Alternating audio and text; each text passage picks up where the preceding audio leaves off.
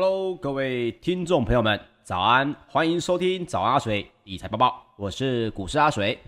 每周一到五早上八点到八点半，为您送上昨晚的全球大事，让你每天都比昨天的自己更厉害一点点哦。好的，休息了一天之后呢，今天是早安阿水第九十八集的节目哦。那么昨天呢、啊，在美股方面呢，也有蛮多的这个大型的科技类股公司。也都纷纷的来公布了财报。那今天节目里面，我们主要会针对苹果的财报来做一点分享啊。那么我们就赶紧来看一下美股方面，到底昨天晚上发生了什么样的大事呢？首先呢，是受到了北京当局在出手规管他们国内的这个产业哦，也冲击了陆股还有港股下杀的影响。那么华尔街的投资气氛，以及呢，人们也正在静待这个所谓重量级的科技巨擘的财报。还有联准会正在召开为期两天的这个货币政策会议哦，所以因因此呢，美国的四大指数在二十七号是全面的收低。道琼工业平均指数呢，在七月十七号中场是下跌了百分之零点二四，收在三万五千零五十八点五二点。那么纳斯达克指数呢，则是下跌了百分之一点二一。标准普尔五百指数下跌了百分之零点四七，而费城半导体指数则是下跌了有百分之一点八六哦。那么我们刚刚提到呢，包括了北京当局开始在出手，在规管中国国内的一些产业哦，主要是因为根据哦赴美挂牌的这些中国新创业哦，来发动了一系列的打击。各位，这个在我们的。呃，相关的节目当中就跟大家分享过，当时滴滴打车哦，成为这个出头鸟，被开了第一枪的时候，阿水跟大就大家就有说到，这个影响的呢，其实不是只有公司本身，还包括了各位这些新创的这些科技公司啊，基本上都是透过上市来让他们这些所谓的创投，也就是比如说天使投资人呐、或者是投资公司的这些股东。可以出场的一个机会，那么你如果监管了所谓前往美国挂牌上市的这个路，甚至呢有可能你上去美国挂牌，我就来整肃你，这种情况绝对会吓到国内自己的一个资本哦。所以因此这个动作果然不止吓坏了中国的投资人，也吓坏了海外的投资人，包括了南华早报在二十七号报道。北京当局去年十一月叫停了蚂蚁集团的上市计划之后，就开始祭出了一连串的规管行动，让科技业呢也就开始噤若寒蝉。补教业哦，更是最新传出的，这是一可能下一批打击的对象，也使得陆股在二十六号直接蒸发了两千九百四十亿美元。那么问世一周年的恒生科技指数呢，二十六号在腾讯、美团重挫的影响下。市值也直接大减了一千六百五十亿美元。那么，包括了纳斯达克金融中国指数，由这个九十八档跨入中国市场的这个企业组成的这个指数呢，在二十六号也一夕之间减损了九百八十亿美元哦。不止如此，香港的恒生指数二十六号、二十七号其实累积已经惨跌了百分之八点一八。恒生指数呢，在二十七号的中场更是下跌了百分之七点九七哦，所以各位可以看到了，包括在美挂牌的两大中概股哦，阿里巴巴跟百度，在美国呢，股市也是在持续下跌的。其中这个恐怖的情绪呢，已经延伸到各个类股当中，包括了中国电动车的三兄弟，也是同步被下跌，包括了蔚来、小鹏还有理想。分别下挫了百分之八到百分之十四点八不等，这个下跌的幅度也是非常的惊人。那么根据市场观察，在二十七号的报道，EAB Investment Group 的这个策略师哦，他就受访时他就表示，压抑整个美股气氛的疑虑呢，包括了中国开始出手打击科技业者，以及 Delta 变种病毒可能伤及全球经济等。那么标普五百企业哦。其实有一大部分的这个盈余呢，这些企业有大部分赚的钱都是来自于美国的海外地区，所以当然会影响到美股整体的走势哦。那另外一方面，这个在盘后要公布财报的苹果、还有微软以及 Google 的母公司 Alphabet，则分别下跌了百分之一点四九、百分之零点八七以及百分之二点零四不等。那么本周稍晚也将公布的财公布财报的这个亚马逊呢，也下跌了百分之一点九八。好，说到苹果，它在美国的盘后呢，已经公布了财报。那我们来看一下，最新的财报数据到底是如何？又为什么会下跌百分之一点四九呢？首先，我们先来破题。各位如果是看 YouTube 直播的话，我已经帮大家呢找相关的资料放在我们的荧幕上面了。你可以对照一下所谓的预期值跟实际的营收值哦，包括了苹果公司在周二的这个盘后公布的第三季哦。第三季就是截至二零二一年六月二十六号为止的这个第三季的这个财报，营收其实是年增了百分之三十六点四，来到八百一十四亿美元哦，这是创下了一个什么记录呢？创下了历年同期最高纪录，同时呢，毛利率也从一年前的百分之三十八上升到百分之四十三点三。各位要知道哦，在现在呢，各大航运的这个价钱呢，包括运费这件事情哦，苹果公司内部的高层都出来喊了，但是毛利率竟然还可以从百分之三十八上升到百分之四十三点三哦，营业利率呢更是年增百分之八十四点三，来到了两百四十一点二六亿美元，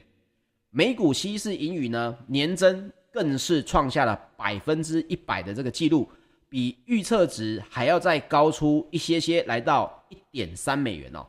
那各位有看到，根据这个上面路孚特统计的这个 IBES 的市场共识值呢，其实原本分析师预估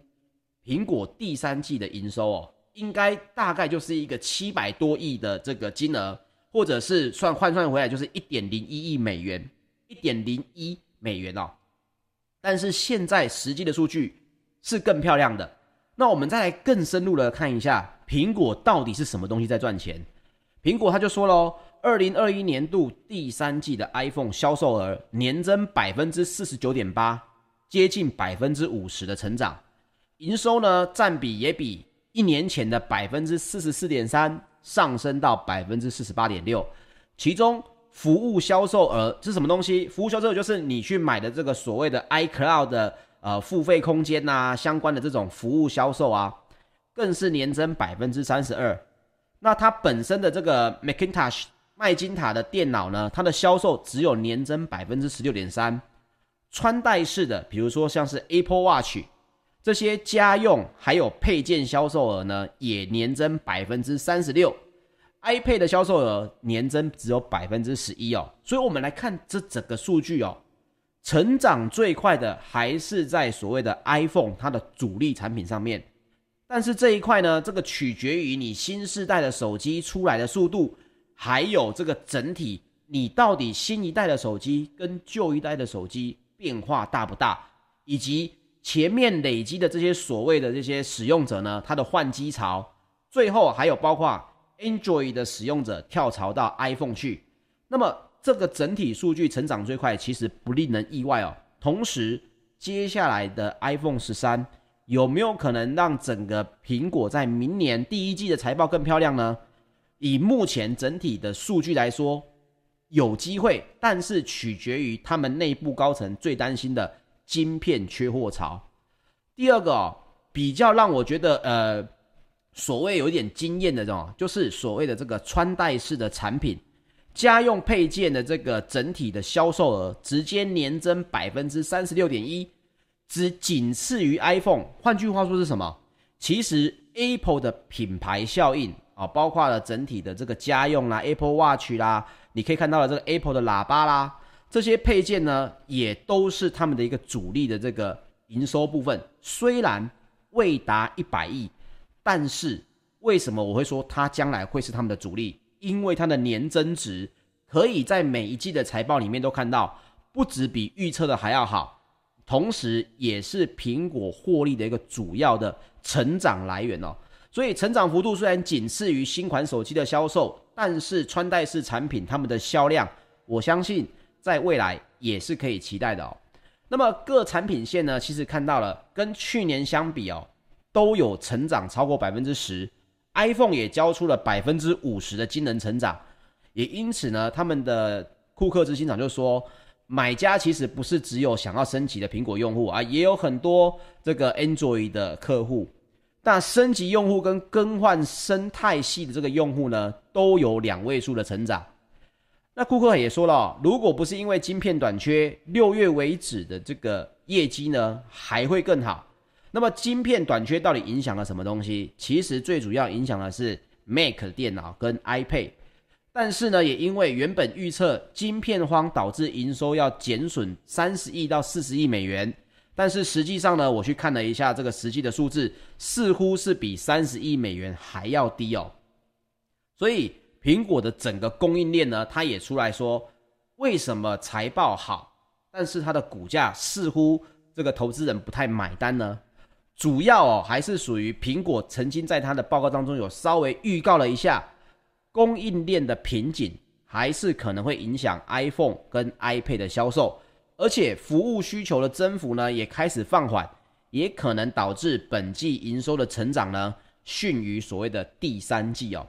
OK，所以我们整体来看一下苹果的这个财报部分，都比预期还要好，但是股价在盘后呢也是一样稍稍的下跌，原因主要还是在于财报公布的是这个之前的股价表现，未来的股价表现当然是看未来。最主要还是属于供应链的瓶颈，所以现在呢，台股的供应商，你说所谓的消费性电子，台股弱嘛？这个阿水在昨天没有跟大家来这个节目当中来分享，但是前几次各位应该有记得，阿水曾经在节目里面跟大家来提醒说，一定要注意美股上涨，但是亚洲股市如果开始偏弱的话，那你就要开始小心注意。是不是我们自己的相关的这些台股呢，也有可能受到影响了？尤其是苹果的供应商、供应链这个问题也被点出来了。现在台股里面，谁可以说在供应苹果的相关关键零组件上面没有太大问题，出货也不短缺？那我相信它的股价有可能可以逆势的上涨。所以各位可以去看一下，到底什么东西是苹果现在。跟着营收成长非常需要，而且有打入真正的苹果供应链，同时也不会因为晶片短缺而受到影响的这些台股厂商呢，也绝对是我们可以专注的哦。那因为阿水的这个身份呢，不方便在上面讲一些个股啦，所以我们主要还是主主因还是来说，你可以往哪个方面去找呢？可以往这个所谓的呃穿戴式零组件。而不是所谓的晶片类的供应商的这个清单里面去看看哦，搞不好可以挖到宝。在这个台股呢，现在短线上面正在下修的情况下呢，你有机会用相对合理的价格哦，买到呢，接下来可能会参与苹果这些整个营收成长的一个利多点哦。好，那我们再来说说特斯拉。特斯拉在二十六号盘后公布的第二季的净利哦，也虽然优于市场的预期。但同样的，特斯拉也说到了，警告全球的晶片短缺导致工厂暂时关闭的这个问题呢，也依旧是严重，也因此股价也应声下跌了百分之一点九五，收在六百四十四点七十八美元哦。好，那么联邦公开市场委员会呢，在二十七号展开了为期两天的货币政策会议，又绕回来货币政策了，投资人呢，也开始不敢大意，但是分析师目前认为，FED 应该会一样按兵不动，有可能在八月的这个怀俄明州杰克森洞的这个全球央行例行年会才会来宣布削减量化宽松货币政策哦，也就是所谓的 QE 的 taper。那为什么我们会说到全球央行的例行年会比较有机会呢？这是因为国际。货币基金，也就是 IMF，其实已经开始在发出警告。他们认为呢，通膨的压力可能会变得更加的持久，各国的央行也可能需要采取先发制人的行动。另外，整体哦，我们来看一下，包括了 Intel，二十六号盘后也宣布，旗下的厂房将开始为高通来代工晶片，而晶圆代工事业呢，则提出了扩产的规划，他们称为五年计划以及晶圆代工的一个发展蓝图，以及呢能够在二零二五年追上台积电还有三星电子等竞争对手。不过市场当然对于这个 Intel 早就是属于不是属于前沿的这个领先集团，所以。他所提出的这个计划呢，市场目前看起来也不太买单。Intel 中场也是下跌了百分之二点零八，收在五十三点一八美元哦。所以各位可以看到，整个美股的气氛，我们总的来看，现在没错啊，财报很好嘛，但是股价在下跌，是不是你又想到了阿水之前在节目里面说的，小心所谓的财报出炉之后，反而出现什么？利多出尽啊，因为股价原本就是在反映所谓的未来趋势，而大家纷纷说出啊，第四季跟明年的第一季呢，可能就不像现在这么好了，包括供应链的问题，包括这个晶片短缺的问题，甚至包括运费的问题，这些都令大家非常的担忧。更何况腹背受敌啊，还有联准会呢，有可能会调升利率的几率，这个时间点也越来越近。对于这些需要资金的成长型类股、科技型类股来讲，都不是一个太好的消息。当然，财报出来之后，大家也就纷纷趁着高点卖股票了。所以，短线上面一定要特别注意这个。虽然呢，我们也看到了一些机会，不过短线上面，各位在操作一定要注意这所谓的财报利多出尽的问题，在美国股市接下来有可能会慢慢的延烧哦。那我们来说到这个欧股方面哦，由于南欧的热浪呢引发了野火，再加上欧洲的这个新冠的肺炎疫情阴霾哦，还是挥之不去。周二，欧洲主要的股市大多是走跌，泛欧的 STOXX 六百指数开低走低，中场是收黑，下跌了百分之零点五四，而且当中呢，大多数的类股跟主要的交易所都是下跌的。其中科技类股的表现最糟，下跌了有百分之一点六。好，那么包括了法国的 CAC 指数下跌了百分之零点七一，英国的 FTSE 一百指数也是下跌了百分之零点四二，德国的 DAX 指数呢则是下跌了百分之零点六四哦。所以在欧洲这现在的这个各大交易所呢，股价类股也都是在下跌的。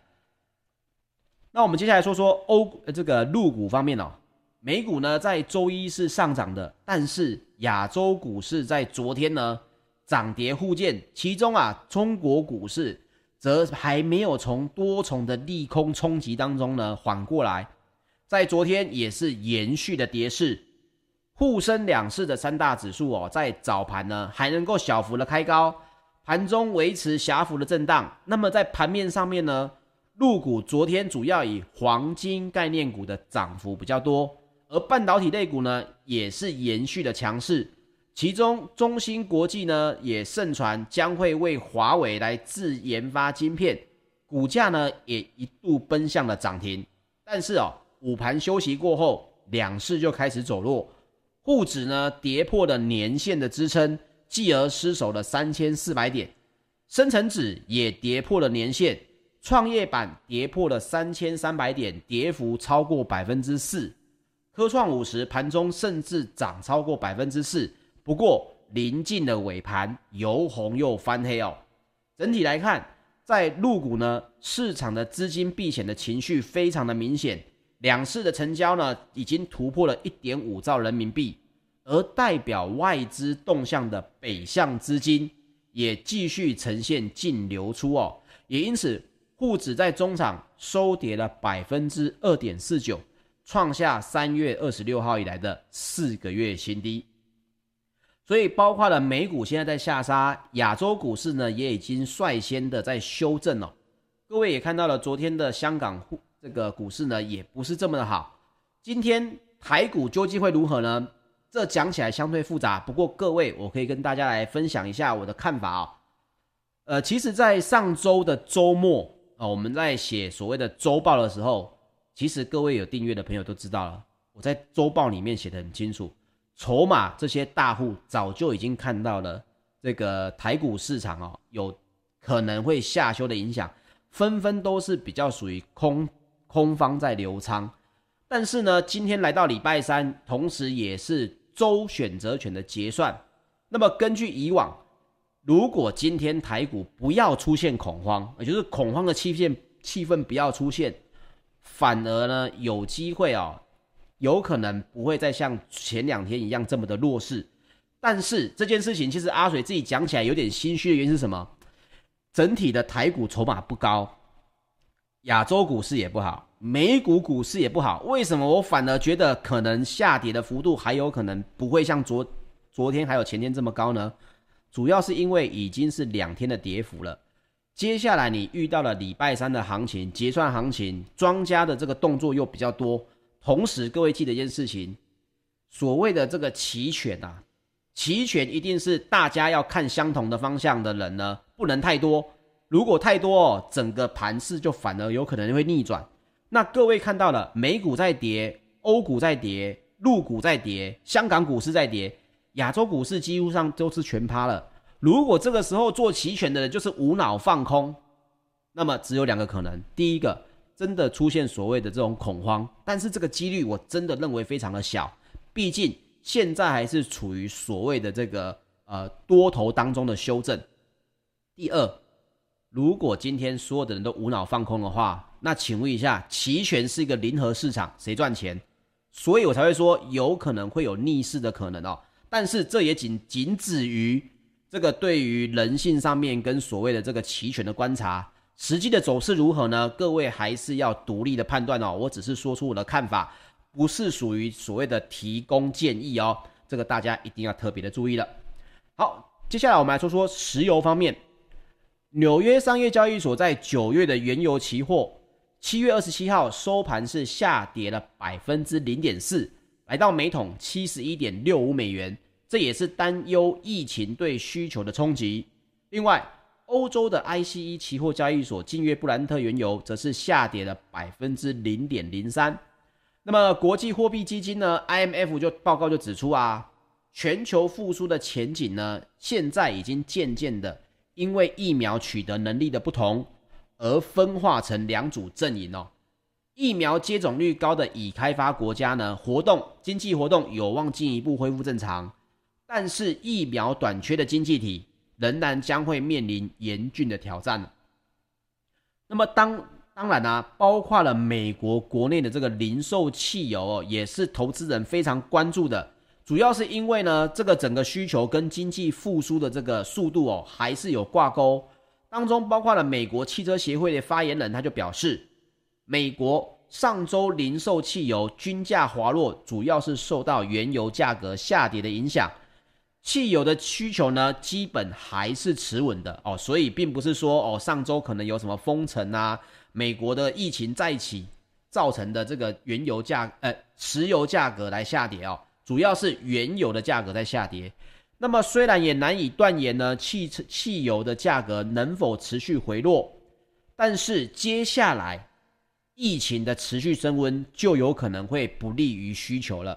那么，美国的汽车协会也表示，八月份的零售汽油的均价呢，如果维持在每加仑三美元以上的水平，这个可能性还是偏高。另外，石油输出国组织以及俄罗斯这些产油盟国，如果能够确实的增产，对于原油的价格能不能维持在相对的低点，几率就比较高。那预期，他们目前预期是。根据 GasBuddy 的数据哦，上周的美国汽油需求有再度创下了历史新高，超过月初呢，他们连假假期创下了这个新高，显示什么？需求仍然在加温，但是现在的变数，变数还是在于防疫的封锁措施会不会更严格，所以现在正好也有可能出现一个转折点，这点也有可能会影响到整体石油价格需求。甚至是通膨数字哦，这一点大家也要来多加的注意了。好，我们接下来说说金属方面。伦敦金属交易所呢，在三个月的基本金属期货，七月二十七号是全面的下跌，这是因为全球经济复苏的分化也引发了担忧哦，就是刚刚阿水跟各位报告的这个有可能取得疫苗的有钱的国家，它的经济复苏呢是正常的，但是一些比较没有经济能力采购疫苗的这些国家呢，就有可能会造成一个比较不好的影响。那么这个分化也引发了担忧哦，铜的期货下跌了百分之零点八，来到每吨九千七百三十五美元哦。在二十七号，国际货币基金的报告呢表示，全球的经济增长呢，应该二零二一年会维持在百分之六，而二零二二年的全球经济增长率的预估值有上调，来到百分之四点九，不过比不上今年。那么报告上调已开发国家呢，是上调到百分之五点六，不过各位要注意哦。他们下调了新兴市场跟发展中的经济体，哦，它的增长下调了百分之零点四，来到百分之六点三。他就是提到啦，全球复苏的前景呢，疫苗的取得能力不同，开始会让这两个不同的族群的国家经济的成长在明年开始会有不一样的分化情况哦。那么包括了墨西哥跟秘鲁最大的铜生产商南发。南方铜业公司就表示哦，二零二一年第二季该公司的营收也年增百分之六十二点三，净利润呢也年增百分之两百五十九。不过这个是来自于受惠金属价格上涨的带动哦。当然了，他们也提到，过去十年该公司其实持续不断的投资，累积的这个投资的开发的金额呢也非常的庞大，来到了一百零六亿美元。使得金属上涨的时候，这家公司才能够获利哦。这个也是一家企业应该要有的眼界。当然，整体还是要注意一件事情：IMF 的报告，其实我本身还蛮重视的原因，就是它是属于总经里面，呃，整个涵盖幅度最大的。它不会只关注在几个几大经济体，他会看的是整体全球的一个经济活动。所以，他提到了分化这件事情呢，代表。大家的担忧开始在变成真的，那这件事情对于全球的经济来说，当然它就是一个负面的影响。所以各位也要注意哦，通膨来到现在，各位有没有越来越有感觉了？我身边已经开始有人在喊说：“哇，这个听你的节目讲通膨，原本还不太相信。”他说最近呢，发现到每样东西哦，基本上以前呢，可能都是比较便宜的，比如说一百多块就买得到。现在要将近一百五十块，我说这个增这个增幅呢，在零售业来讲，这个增幅本身也是蛮可怕的。各位一定要注意这个持续性的影响哦，还是会继续的放大哦。好，最后我们来分享贵金属方面，伦呃纽约商品期货交易所八月的这个黄金期货，七月二十七号收盘是上涨了百分之零点零三，来到每盎司一千七百九十九点八美元哦。这也是市场呢还在观望美国联准会的货币政策会议，还是比较属于观望的情况，所以黄金的价格呢就比较没有在下跌。那么道明证券的全球策略主管呢也就表示，上周初股市的下跌没有激励金价走高，而本周呢美股呢一开始是创下新高，金价可能面临回调的风险。那么道明证券大宗商品的策略师也就说了。美国的十年公债实质殖利率创下了新低，金价却仍然还在每盎司一千八百美元的关卡挣扎，这就也继续加大了本周的金价进一步回落的风险哦。那么市场呢，也接下来会关注什么呢？包括了联储会的货币政策以及美国 GDP 的数据，这个在本周呢，好应该都会有实际的情况出现，实际的数据出现。那么。包括了市场部分的专家也认为，联准会应该不会有重大的消息公布，使得美元股市以及黄金的价格出现大幅的波动。不过，任何能够引发九月正式宣布减码猜测的说辞，都有可能会导致美债抛售以及为美元注入动能。这种情况下，都有可能进一步的压低金价。这些包括市场的专家讲的，也都是我之前认为的。为什么黄金现在不是一个好买点？因为变数太多了。我也希望各位黄金投资人呢，可以打我的脸啊，把这个价格一路往上拉。可是我们毕竟是属于中立客观的一个看法啊、必须说变数多，对于一般人来讲就不容易判断。所以，包括现在各位也看到这些东西疑虑越来越多，市场的话题也越来越多、都是证明了我们当时候跟各位来分享的一个做法呢，